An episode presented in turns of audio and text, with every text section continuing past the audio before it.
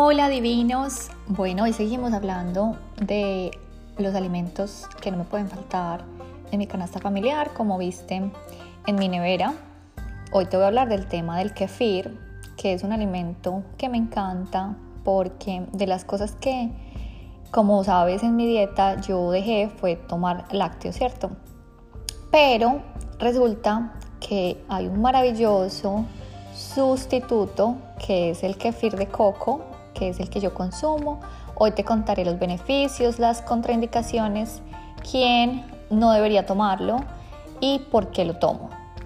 Entonces, bueno, antes de empezar este episodio, te quiero decir que me disculpes porque me han dicho que el episodio de la dieta cetogénica que puse en mi Instagram por alguna razón no se puede abrir.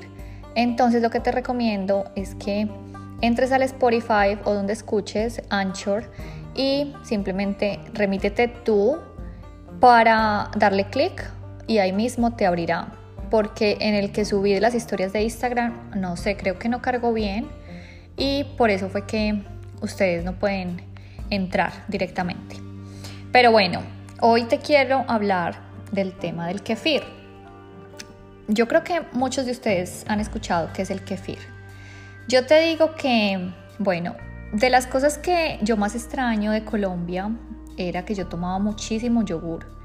Me encantaba el yogur. Creo que son de las cosas más eh, que extraño porque el yogur en Colombia, si sabes, es un yogur que viene súper como espeso y el sabor es súper dulcecito, súper rico, ¿cierto?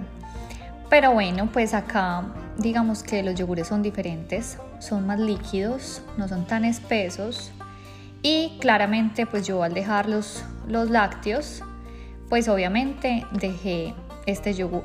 A veces yo siento que gracias a Dios estoy tan lejos de Colombia porque sería muy complicado pues tener una dieta como tan limpia porque en Colombia hay unas delicias que no son tan buenas para mi cuerpo entonces no tengo como eso, no sé si sepan del bonjour, oh my god, me encantaba el bonjour.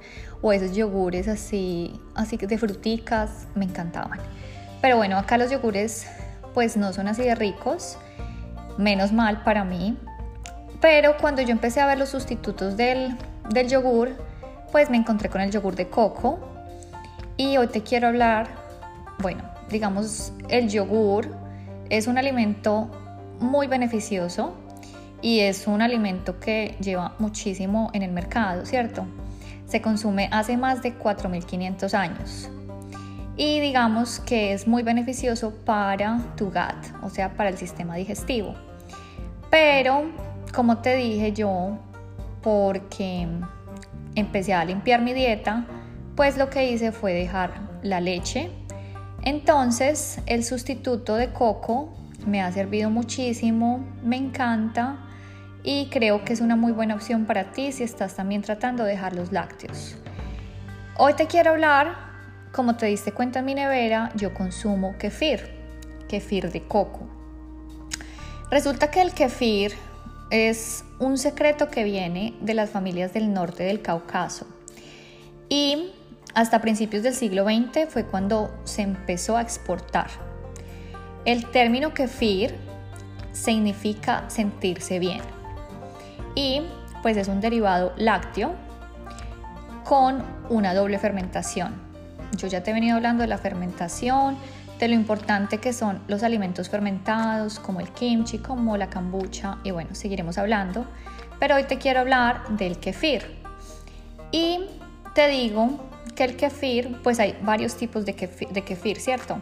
Está el kefir de leche, eh, que yo no lo tomo, está el kefir de agua, Está el kefir de coco, que es el que yo tomo, el de arroz y el de soya. Mm, bueno, digamos que todos los kefir tienen los macronutrientes principales, o sea, tienen carbohidratos, proteínas y grasas, ¿sí? Tienen vitaminas y minerales, eh, la vitamina A, la D, la B12, el calcio y el potasio potasio como la canción, ¿cierto? Ya sabemos cuál es nuestra canción de potasio.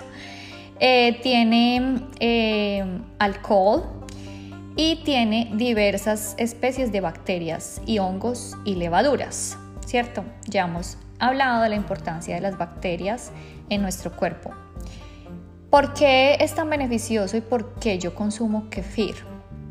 Bueno, resulta que tú sabes que nuestro, nuestra gut, nuestra salud digestiva es súper importante, ¿cierto? Eso ya lo hemos venido hablando, nosotras bastante. El equilibrio de la flora intestinal y la función digestiva.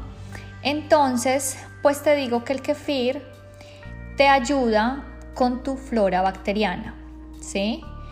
Aparentemente el kefir ayuda a mejorar algunas enfermedades del aparato digestivo, como el síndrome, el síndrome de intestino irritable, eh, la famosísima enfermedad de Crohn, la colitis ulcerosa y digamos que te contaré cuáles son las personas que no deberían tomar kefir.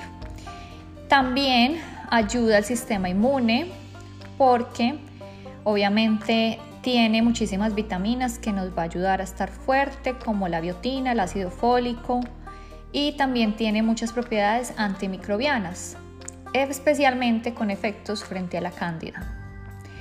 Entonces, te digo que una, digamos, de las cepas más importantes que se encuentran en el kefir son, acá estoy viendo yo, el que tengo acá en mi mano, tiene lactobacilos, eso es súper importante que tenga porque te va a ayudar con las defensas contra la salmonela.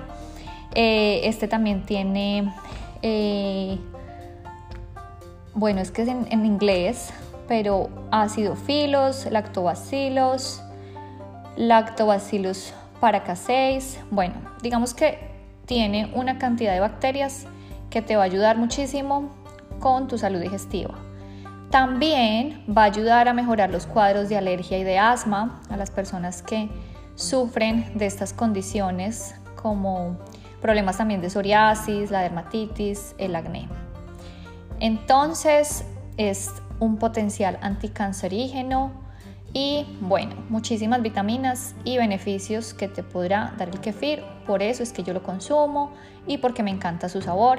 Como te digo, el que yo compro es muy limpio, Siempre recuerda leer las etiquetas, que no tenga ni azúcares añadidos ni ingredientes que vayan a afectar tu cuerpo. Este, el que yo te digo, Cocovela, lo conseguí en Coles. Es, también me gusta porque es plan plant based, o sea, es en cartón también, o sea, no tiene plástico, entonces espectacular este kefir. Eh, y tiene 50 billones de bacterias.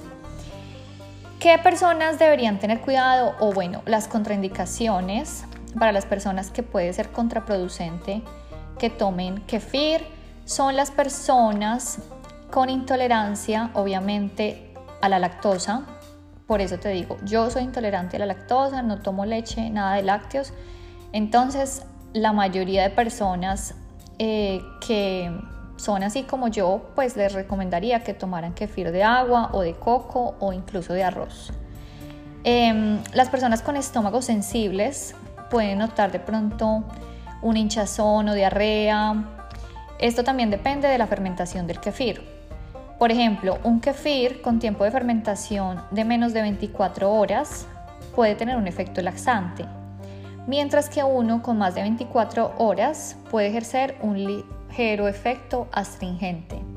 Entonces, como te digo, siempre prueba y error, escucha tu cuerpo, está muy atento. A mí me sienta de maravilla, no me inflama, no me bloating, o sea, perfecto.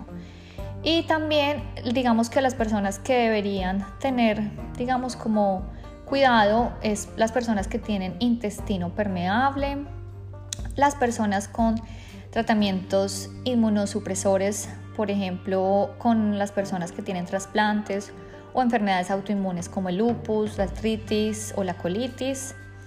Y bueno, como te digo, siempre prueba, mira a ver cómo te siente, está atenta a los señales que te envía tu cuerpo y si te sienta de maravilla, pues te recomiendo que no abuses como todo de esta bebida maravillosa Simplemente yo me tomo un vasito al día, Lo tomo a veces con algunas nueces desactivadas, como te he contado también los antinutrientes que tienen las nueces. Si no has escuchado este capítulo, mira el capítulo de los antinutrientes. Y eh, simplemente puedes hacerlo una vez al día, simplemente un vasito plano sin nada más o con algunas nuecesitas y alguna miel de manuka, como te he dicho, la maravilla de la miel de manuka. Entonces, bueno, son ideas que te dejo, son alimentos que los tengo en mi dieta, que me han servido para estar más feliz, saludable y divina. Te quiero mucho, tu amiga Tati NutriTips.